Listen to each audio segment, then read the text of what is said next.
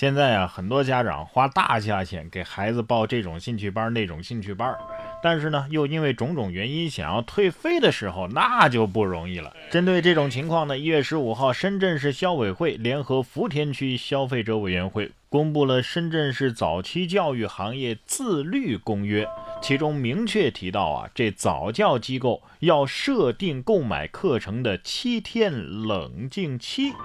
这七天之内，消费者要是没有消费的话，是可以给予全额退款的。其实早教课呀，最容易后悔的时候，就是上了几个月之后，发现宝宝没什么兴趣那会儿。所以啊，应该是宝宝们的意愿。爸爸妈妈，这七天下来呀，我是冷静下来了。我发现，我不想上课。哎，但是如果不能退费的话，父母肯定会说不，你想。教育得从娃娃抓起，但是这样抓的，不知道你能否同意呢？近日，在俄罗斯的西伯利亚，当地的一所幼儿园内的一群小朋友只穿内裤站在雪地里，还往身上浇冷水。据悉，这项活动已经成为了这所幼儿园的日常活动了。孩子们可以自愿参加，大多数的家长呢也都完全赞同。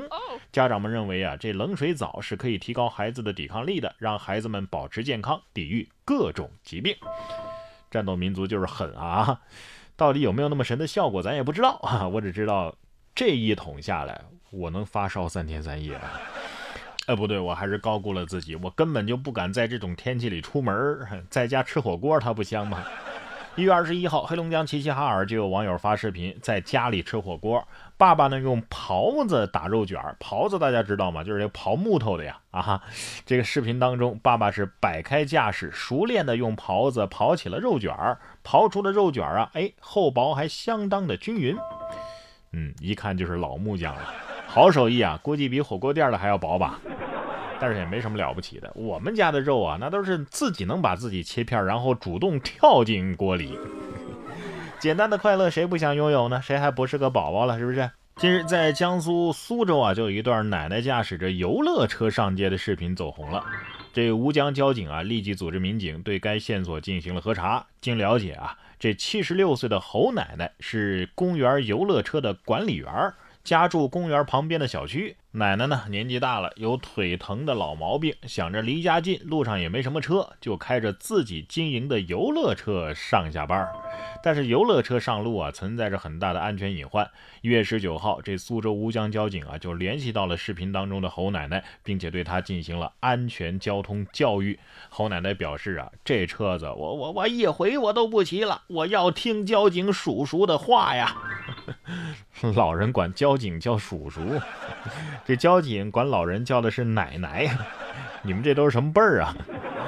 呃，不过也深刻理解了老小孩的含义。我要是活到这个岁数啊，我就撒开了去游乐园玩啊，我开心就好，你莫管老子。可是现在不行啊，打工人一个，谁不得为生计而奔波呀？近日，在上海宝山，一位陈女士啊，跑步踩点上班的视频呢，就在网络上走红了。那视频当中，陈女士在前边跑，大爷呢在后边追着消毒。据陈女士介绍说呀，因为冬天起不来嘛，所以每天就狂奔着上班。现在呢情况比较特殊嘛，所以要喷消毒液。这保安大爷呢不忍心看着自己迟到，就追在后边 追着他跑，然后帮他消毒。哎呀，这班上的是有点费大爷啊啊！啊，不过也有可能大爷就指着每天这个时候锻炼一下，是吧？其实啊，经过本人研究证明。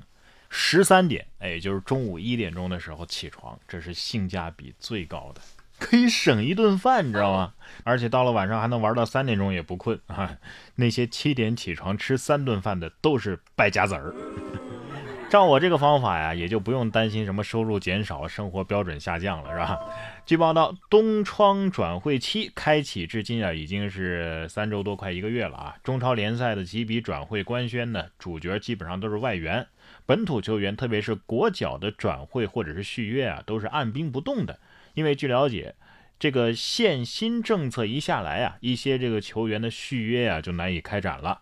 在中超的新政之下，新签的合同的顶薪是税前五百万元。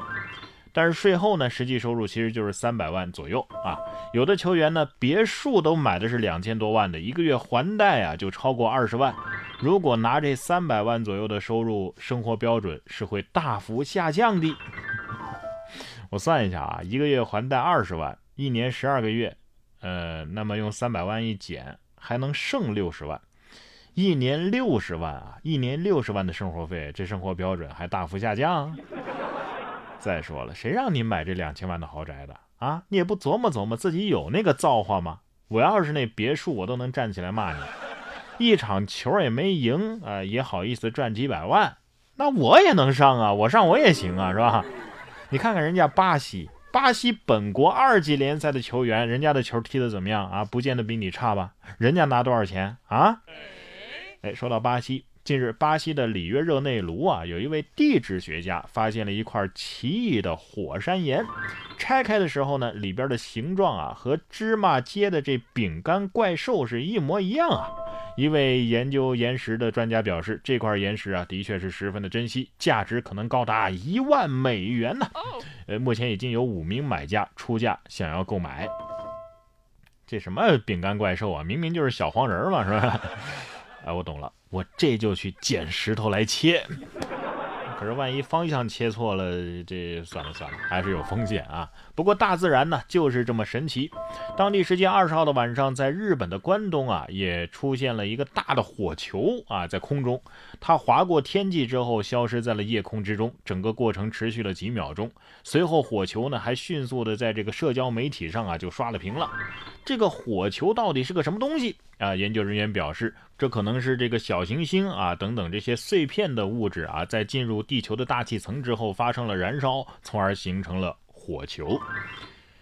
在日本，我就说这世界上有奥特曼吧，光之巨人迪迦。看来日漫里再奇幻的剧情，哎，都是有生活依据、源自生活的，是吧？